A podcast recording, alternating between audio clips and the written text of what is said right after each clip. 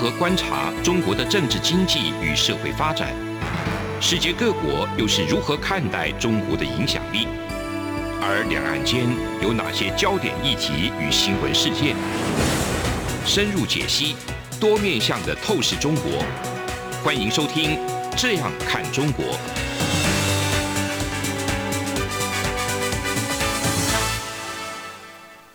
各位听众您好，我是主持人蔡明芳。您现在收听的是中央广播电台的《这样看中国》节目，蔡明芳时间。今天节目呢要谈的主题呢是有关于台美贸易谈判哦，在近期哦，这个台美这个贸易及投资架构协定，也就是我们常常在讲的这个 T 法呢，是在今天早上呢要来复谈哈。那当然，在一开始的这个复谈的过程之中，我们可以知道说。几乎是我们很多的台湾的一个同胞呢，大家都会很期待说，是不是未来在跟美国的这个合作上可以更进一步？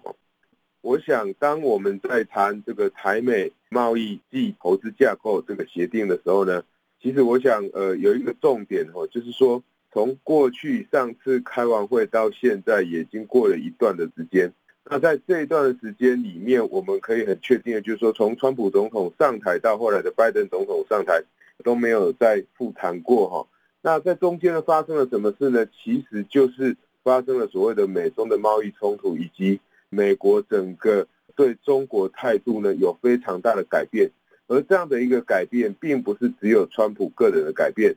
是整个美国行政团队、美国整个政府组织对于中国的这个态度来改变，也因此才可以让美国对于中国的政策。不会因为换了党执政或换了人执政以后，会有任何的这个影响哦。那在这一次的台美的这个贸易相关的这个投资架构的谈判里面呢，其实呃，我想在台湾的新闻里面都一直在强调几个重点哦。那第一个当然就是台美双边贸易的一个协定哦，就所谓的 BIA。另外一个就是所谓的这个疫苗的一个供给哈。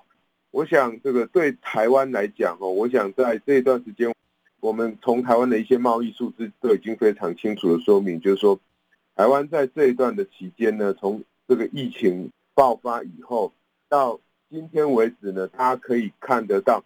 整个台湾半导体供应链它在世界的影响力是非常非常大的。而这样的一个半导体的供应链影响很大，我们又可以切出两块来看，第一块是什么？第一块是。台湾对美国的出口呢，是也是不断的在创新高，台湾对中国的出口跟过去比起来也是在创新高，而且台湾对于中国的这个出口是不断的增加了。那在之前一段时间，在台湾内部也有很多人，甚至中国的官方他也直接说，台湾对于中国是非常非常依赖的。哦，那我们也多次的去解释，从统计数据上去。证明去说明，跟我们各位听众朋友分享说，其实并非看到数字的增加，就是可以去讲说，呃，台湾对中国依赖，因为这是台湾的强项，这个产品是中国生产不出来，是中国没有办法达到这样良率的东西，所以当中国没有办法达到这样的良率，那中国又非常需要这样的一个产品，当然中国就非常渴望台湾可以供给给他。所以在这样的情况之下，其实是中国去依赖台湾，而不是台湾依赖中国。好，那当然，我想这一些相关的这个数字的说明，大家可以去看。呃，我们过去呢，在我们的节目之中跟各位听众朋友分享的一些概念哈。那我们今天要强调，就是说，第一个，我们刚讲到两个关键，一个是台湾对美国的半导体或资通讯产业的出口在增加。台湾对中国的半导体或资通讯产业的出口也在增加，大家必须要注意一件事情，就是我们很多的产品卖到中国去，都是要再加工出口到美国的。换句话说，如果我们要真的去看台湾跟美国中间在半导体上面，在资通讯产品或视听影音产品上面的依赖程度，恐怕是比我们看到了表面的。直接的统计是要来得高更多的，那也因为这样的关系，所以呢，呃，我想大家可以知道，在这一次 TIFA 复谈以后，有一个一定会被关心的重点就是供应链，就是半导体的供应链。那半导体的供应链如何维持它的稳定性？当然，大家现在会一直不断的去说，美国他会很担心，说我把所有的半导体的先进制程都放在台湾来生产，是不是对的？是不是好的？我是不是要分一些回去美国来生产？我想，呃，美国会有这样的想法，那是一定的。那问题是有没有办法把这样的一个呃原来在台湾的先进制程，然后分回去美国生产呢？这是一个问题。第二个问题就是说，即使未来台湾有一些先进制程，然后呢开始到美国去设厂或到日本去设厂的时候，那是不是就代表台湾在这一块这个半导体上面就有可能会弱化呢？我想这个都是很多的听众朋友，包含非常多关心我们台湾未来经济发展的听众朋友，大家所担忧的。但是我要讲就是说，基本上台湾的资源是相当有限的。大家可以看到，我们在前一段时间因为水库整个缺水，哦，然后所导致的大家对于这个半导体供应的稳定的一个忧心，以及呃，我们台湾之前在电的方面，那大家也会有一些担忧，因为之前发生了两次跳电。可是呢，我想不管是跳电还是缺水这件事情呢，任何国家都会有。而且讲到缺水的话，那美国。最近因为全球暖化，大家可以看到整个美西高温酷热这样一个情况，那整个美国西部那整个大缺水的情况，绝对跟我们台湾比起来，我们台湾应该算是远比美国还好的更多的。所以这种全球暖化所造成的整个原来我们在用的一些天然资源，会让它的供应变成不稳定，或者是我们在使用的电上面这些发电系统。也会因为气候的变迁或极端的气候的改变而形成这个电的供应的不稳定。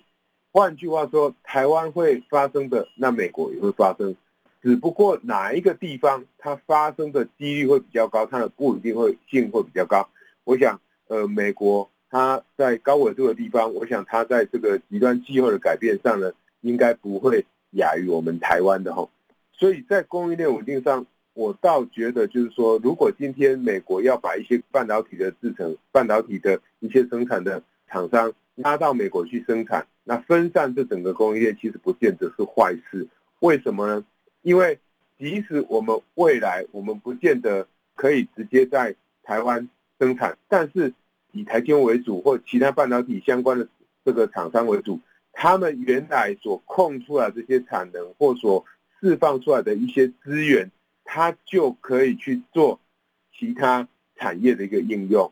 比如说我们台湾除了这个半导体产业以外，我们还有其他的被动元件，我们还有其他的像农业这些产品，都是需要呃很多更多的这个天然资源的。所以在台湾本身资源有限，产能已经受到限制的情况之下，呃，如果未来这些供应链可以移出去，对台湾来讲也不见得完全是坏事。重点是。要可以留下这些继续提高台湾生产力的供应链，这才是对的哈。那所以供应链目前是影响台湾跟美国之间，我想连接最深的。在供应链下面的另外一个问题就是绿电哦。我想这个呃绿色发电或所谓的洁净能源是现在全球整个产业发展最重要的一个潮流哈。不管是大家最近一直在不断提到像。整个世界航运航价不断飙高，这些轮船呢，他们都要改成比较好的排流的这个设备，让环境的污染减少，或者是我们在所有整个这个电子产品的供应链上，我们都会要求它有一定的绿电的比重，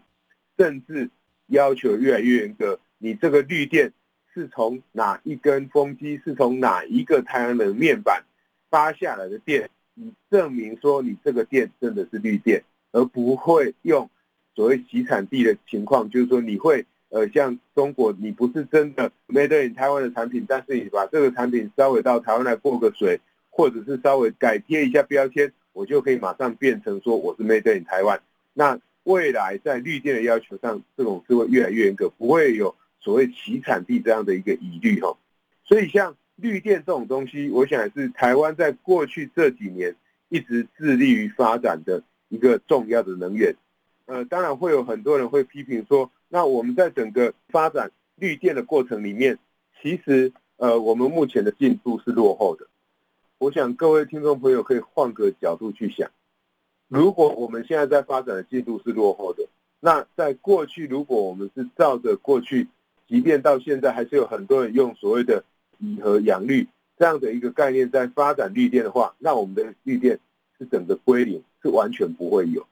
那我想，任何的产业，特别是台湾，在过去基本上在跟世界往来都比较多的是强调在跟中国的往来，直到二零一六年蔡总统上台以后，才开始跟几个主要的先进国家在往来。哦，我想包含一开始当然就是美国、澳洲、日本，现在最近这些国家也都是连结越来越深，甚至远在中东欧的这个立陶宛，哦，在最近。哦也这个捐了疫苗给台湾，啊，我想所有台湾人民都非常谢谢立陶宛，即便他们是一个非常小的国家，但是他们还是捐赠了一定数量的疫苗，然后给台湾，希望来帮助台湾度过这个疫情。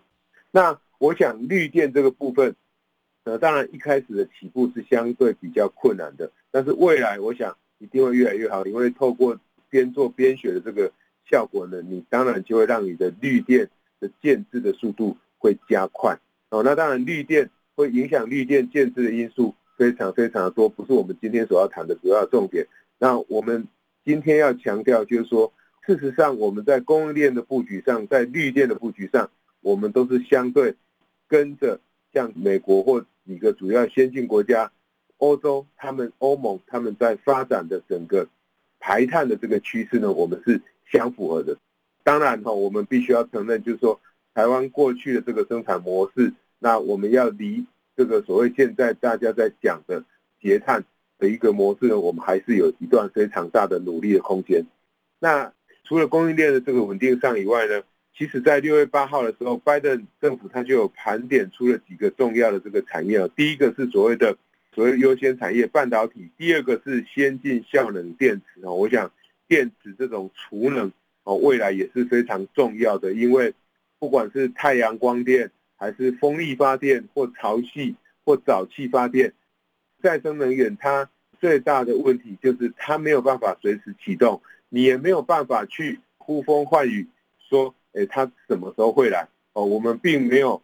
像过去哦，这个古代的神话说，我们有什么样的神明可以，你要什么时候有风就会有风，你可以去找风神。哦，你可以去找太阳神，什么时候就会有太阳，这是不太可能的。所以，呃，我想先进的这种效能的电程或电池，或者是这个储能的系统，都是未来在世界上非常重要的一个产业哈。还有一个当然就是关键的矿物哈。我想矿物因为随着开发越来越多，它就越来越稀少，所以它的重要性也会越来越高。那另外一个很重要的就是这一次大家会。认为台湾跟美国在谈判的另外一个可以合作的重点呢，就是医疗药品跟这个原料药哈。那当然，台湾目前许多人还是希望可以争取到一些疫苗的代工，我们还是比较多的是代工的思维。但是其实在这个代工的过程里面，我们也是要慢慢培养出自己相关的这些研发的厂商。我们过去台湾其实有非常多的新药的研发，我们有很多的台湾人到美国去，也有。在美国的大药厂经营了不错的这个位置哈，也展现了一个台湾人在生技方面的一些专业的这个知识。我想在疫苗这个部分，它也是非常重要的。为什么呢？因为既然美国希望重返亚太，美国希望建立一个稳定的亚太的印太地区的一个安全哈，那最重要的是什么？最重要的当然。就是必须要维持供应链稳定，那维持供应链稳定就要维持什么？就要维持所谓供应链整个生产线员工的一个健康。哦，所以我想疫苗也好，生物制药也好，在这个部分未来也会扮演一定的这个角色。哦，我想这个是我们接下来等一下要来谈的一个重点。哦，那我们节目进行到这边先休息一下，这里是中央广播电台的《这样看中国》节目，节目稍后回来。从两岸、国际、历史文化与财经等角度透视中国的《这样看中国》节目，每周一到周五晚间九点三十分到十点，在中央广播电台播出。如果您对《这样看中国》节目有任何收听想法或意见，欢迎寄信到台北市北安路五十五号，也可以透过电子邮件的方式。节目有两个信箱：二零二零 at rti 点 org 点 tw，或是二零二零零二零三。news at gmail dot com。再次谢谢听众朋友们的收听与支持，请持续锁定每周一到周五晚间九点三十分到十点播出的《这样看中国》节目。各位听众您好，我是主持人蔡明芳。您现在收听的是中央广播电台的《这样看中国》节目，蔡明芳时间。继续要回到我们刚刚在前段节目之中所讲的台美 T 法的一个复谈哦。那除了供应链的稳定以外，呃，你要维持一个供应链，我想台湾目前呃与美国连接最深的，或与世界连接最深的，其实就是所谓的 ICT 产业。事实上，在整个世界目前整个科技发展的脚步也好，或因为疫情的关系也好，我想 ICT 产业。在整个疫情之下，它所扮演的重要性是越来越高。不管是我们在家开会，我们在家上班，或者是我们在家就学，所谓的远距教学，这些东西或未来的远距的医疗，这些东西都需要相关的行动的载具，或者是网络的通讯或网络的设备以及相关的软体。所以在这一块的话，我想。呃，我们台湾在 ICT 产业上面扮演的角色是非常重要的。我想已经在过去四年里面，因为川普前总统的政策，已经使得许多的台湾的厂商，过去在中国设厂的厂商回流台湾，不管是基于资讯安全的一个维护也好，或者是说基于避免在中国继续破坏环境的考量也好，不管任何的因素，这些厂商他总是已经回来台湾设厂了。所以，在这个部分，如果台湾继续深化这个 ICT 产业的一个研发的话，当然可以继续巩固我们的地位。那未来台美要怎么去谈，要如何复谈？当然，我想萧美琴大使他在脸书里面他也有提过，就是大家会从气候变迁、绿色经济、数位经济、供应链的韧性等等的这些东西来谈。但是不要忘了哈，就是台湾目前最重要的、最吸引人家的。跟大家连接最深的就是供应链，电子供应链、ICT 的供应链，所以我们要如何在供应链稳定上面去强化这个，我想也是世界各国最关心的。比如说，我们的晶片的生产必须要稳定，我们许多的相关跟美国一起合作的这些半导体相关其他的产品、资通讯的产品，也都要可以稳定的供应，那我们就必须要有良好的生产环境。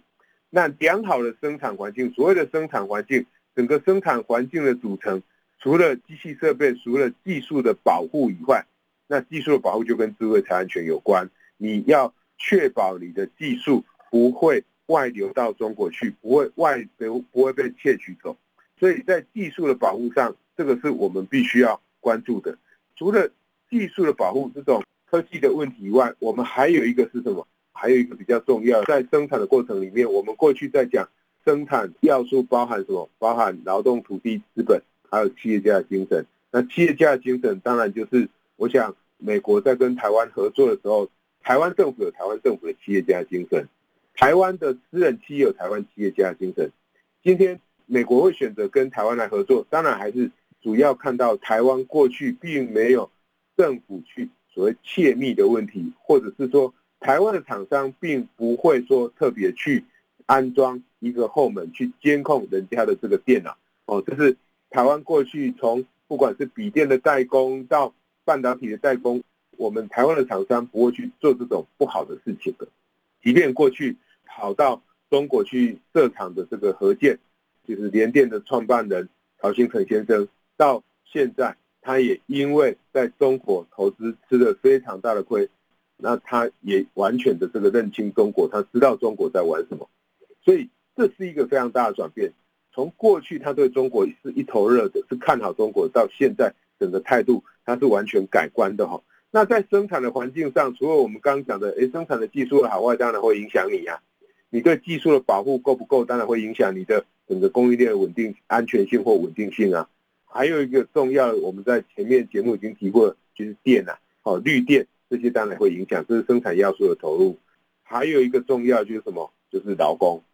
劳工除了劳工自己本身的一个能力以外，还有什么？劳工在生产过程里面，劳工的健康。劳工的健康有可能透过，比如说在遇到现在这样疫情的一个影响，你必须要有稳定好的医疗体系，才可以维护生产供应链的这个稳定性。那我们在这个节目一开播的时候，就跟各位听众朋友分享过，呃，那时候刚好武汉肺炎的疫情刚爆发，我们那时候就有提过说，台湾跟其他国家不一样的地方在哪里？那时候很多人会认为说，哎，很多的厂商会从中国移到印度去生产，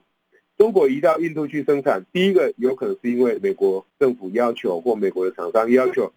你就呃要到印度去生产，所以他就会从中国然后移到印度去生产。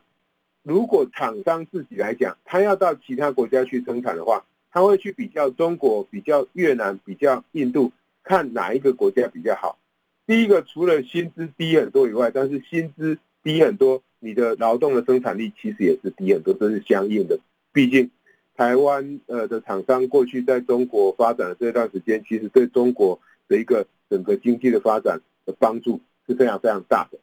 中国当地的这个劳工的学习效果，也因为同语文的关系，使得他们的学习效果变得非常非常好。所以在这样的一个情况之下呢，中国劳工劳动的这个生产力是增加的非常快的。那在接下来这些厂商要移到印度、移到越南去的话，我们就要看印度有什么可以吸引这些厂商移过去。除了美国因素以外，如果美国品牌厂商要求我。在中国的厂商、代工厂商移到印度、移到越南去，那大家没话说，一定要过去。就厂商自发性而言，它当然医疗的环境是一个非常重要的重点。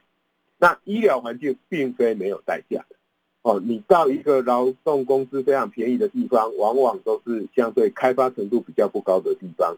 当开发的程度不高，他就越不会重视自己的身体健康，或越没有时间去重视自己的身体健康。每一个人都会很关心自己的健康。但是我都吃都吃不饱了，我身上没有太多的钱了，我根本无暇去注意我的健康，哦，所以我们以前常常大家会开玩笑说，哎，这个年轻的时候是有的想要吃，但是怎样没钱吃，想要吃没钱吃，就是你的所得还不够嘛。到年纪大的时候是有钱吃，但是不敢吃，哦，就是说，哎，你事实上已经累积了一定的财富，你想要吃一点东西，但是已经不敢吃，为什么？因为你重视健康。所以，我想未来在健康医疗环境上的稳定性呢，我想这也是未来美国跟台湾在合作上非常重要的一个重点。那不管是日本也好，不管是台湾也好，当然在疫情爆发的时候，大家都会看到我们的医疗资源都是非常非常紧绷的。但是呢，不管如何，即便医疗资源在紧绷，我们去回顾日本、韩国、台湾，或甚至未来的这个越南哦，或者是印度。这几个国家比起来，医疗资源台湾还算是做得非常不错的。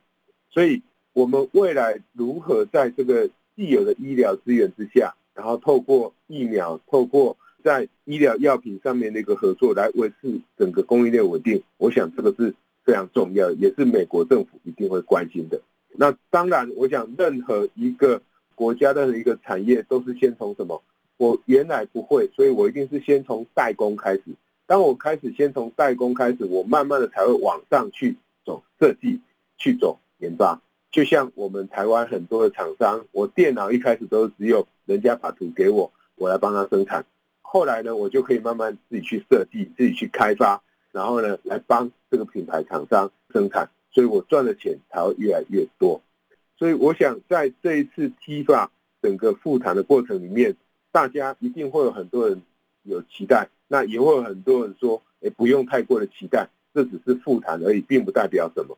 我想大家有更多的时间去沟通，有更多的机会去沟通，这个对台湾或对美国来讲，一定是都是好的，因为大家可以从这一次整个肺炎疫情爆发以后，我们可以看到，全世界几乎没有任何一个国家，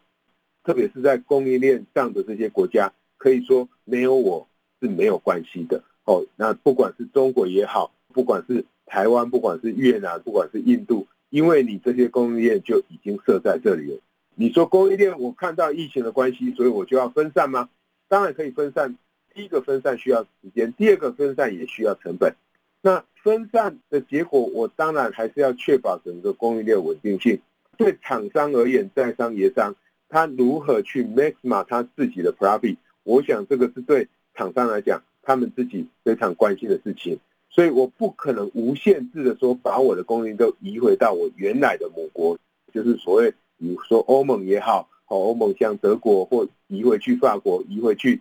这个像美国，美国这个你的成本都会比较高，所以你要全部移回去，我觉得这也是不可能的。所以未来我们可以确定的，在这整个发展趋势上面，就是鸡蛋不会再继续同时放在同一个篮子里面。因此，你要再看到过去像中国这样如此壮大的一个世界工厂的几率已经越来越小，因为供应链的分散，如何确保供应链稳定，在平常你必须要付出一点代价。去维持这个供应链稳定，这个都是必要的。比如说，过去我们有可能我的厂商要移到中国去，台湾的厂商就会把他的厂房全部关了或卖了。那未来你认为厂商会这样做吗？应该不会，因为他在其他地方如果生产线出了问题，他就必须要回来台湾生产，或在台湾有一定的产能。好，那大家可以看到，最近马来西亚又开始受到这个疫情的攻击，又开始在采取这些相关的封城的这个措施，那对整个生产体系的。稳定性影响是非常大，那印度也是，越南也是，哦，所以我想在未来台美合作的这个供应链上呢，我们还是有许多问题可以继续来关心。那我们也会持续呢，呃，如果有更新的讯息的话，也会来跟各位听众朋友分享。那最重要就是说，劳动环境的一个稳定性呢，除了劳工的健康以外，劳工的薪资其实我想也都是未来在跟先进国家谈的是一个。非常重要的一个重点哦，呃，以上就是今天中央广播电台的《这样看中国》。今天节目探讨的主题呢，是有关于台美贸易及投资架构协定呢，要重新复谈。我们台湾未来跟美国谈判，这个有合作的空间在哪里？那当然，第一个就是所谓的双边贸易的一个协定，另外一个就是如何维持我们这些相关疫苗。好的一个稳定的供应，或甚至可以代工去生产。那相关议题，我们未来还是可以持续再跟各位听众朋友分享。我是主持人蔡玉芳，谢谢你的收听。哎哎，你知道吗？侨委会今年的海外华文媒体报道大奖开始征件喽！真的吗？没错，今年是以看见疫情下的华媒影响力作为主题，除了原本就有的平面网络报道类。广播报道类之外呢，还增设了电视影音报道类哦。不止如此，还有全球新闻志工限定的侨务电子报新闻报道特别奖。只要你是侨务电子报的新闻志工，而且报道作品有在侨务电子报刊登过的，就可以报名啦。哇，奖项变多，报道被看到的机会也变多了呢。那参赛作品只要是聚焦台湾、报道台湾，而且是在限定刊播期间于中华民国境外媒体平台刊播就可以了吗？没错，赶紧把握时间，在八月十五号之前上网完成报名吧。那我赶紧上二零二一海外华文媒体报道大奖官网查询相关征件规范。网址：triple w dot o c a c media awards dot t w w w w 点 o c a c m e d i a a w a r d s 点 t w。以上资讯由中华民国侨委会提供。阳光，翅膀打开了世界之窗；是阳光，翅膀环绕着地球飞翔。